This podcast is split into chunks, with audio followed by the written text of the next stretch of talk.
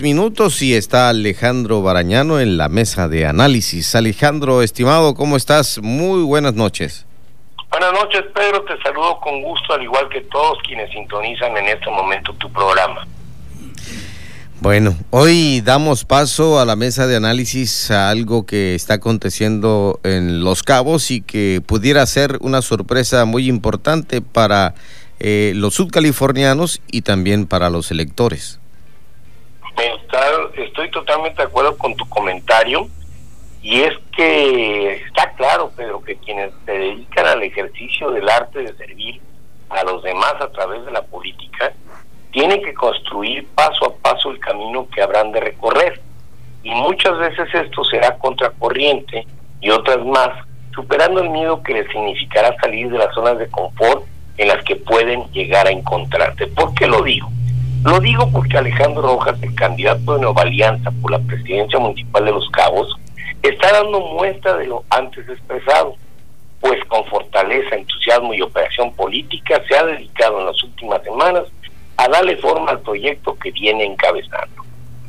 El abanderado ha sido el abanderado de un sinnúmero de luchas sociales y por eso Rojas proyecta la confianza de quien tiene todo por ganar y nada que perder.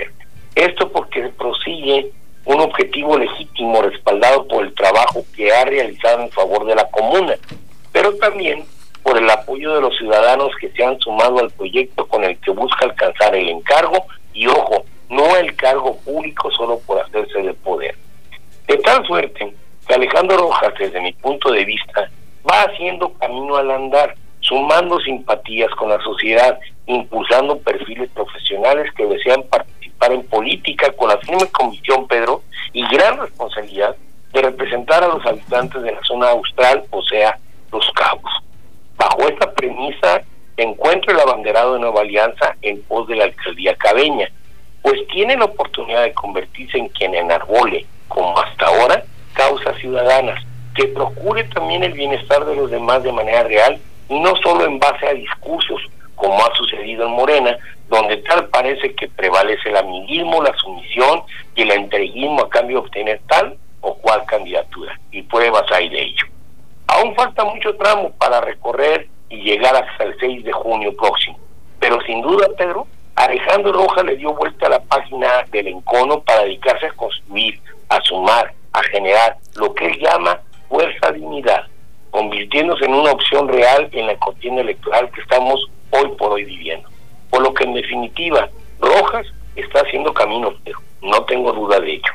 ¿Y esto le va a significar un importante repunte al partido Nueva Alianza, estimado Alejandro Barañano?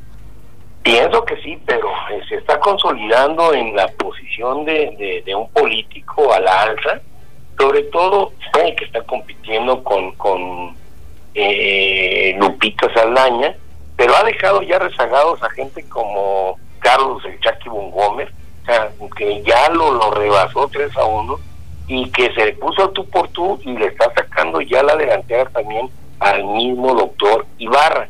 Entonces, eh, sí, Alejandro Rojas está está haciendo camino, como lo acabo de, de, comentar, y falta tramo, pero sí, al 6 de junio todavía nos falta mes y medio. Pero repito, ya está construyendo, está sumando, está generando esa fuerza unidad que él tanto pregona y se está convirtiendo hoy por hoy en una opción real en esta contienda que se está viviendo.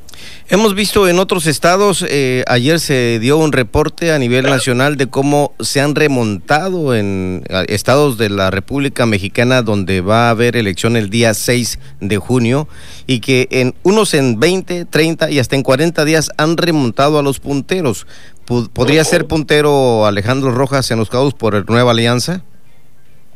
Si continúa trabajando como hasta ahora, va a ser una eh, llegada parejera desde mi punto de vista entre Lupita Saldaña y Alejandro Rojas. Te repito, son muchos los abanderados allá en el tour. Está un Oscar que la verdad pues no se le ve, no se le quiere, no se le estima.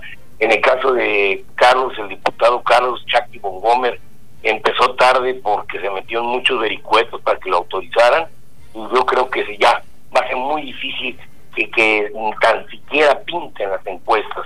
Y otro que también tuvo muchas dificultades para llegar a Fuerza México es Ernesto Ibarra, y también llegó muy desgastado, ¿eh? muy desgastado, así que ojo, no perdamos de vista a Alejandro Rojas, está caminando y está caminando fuerte. Ya veremos en los próximos días, estimado Alejandro Barañano. Definitivamente, Pedro, será cuestión de ver y de seguir analizando si tú me permites continuar con este espacio que me brindas. Claro, te dejo un saludo cordial.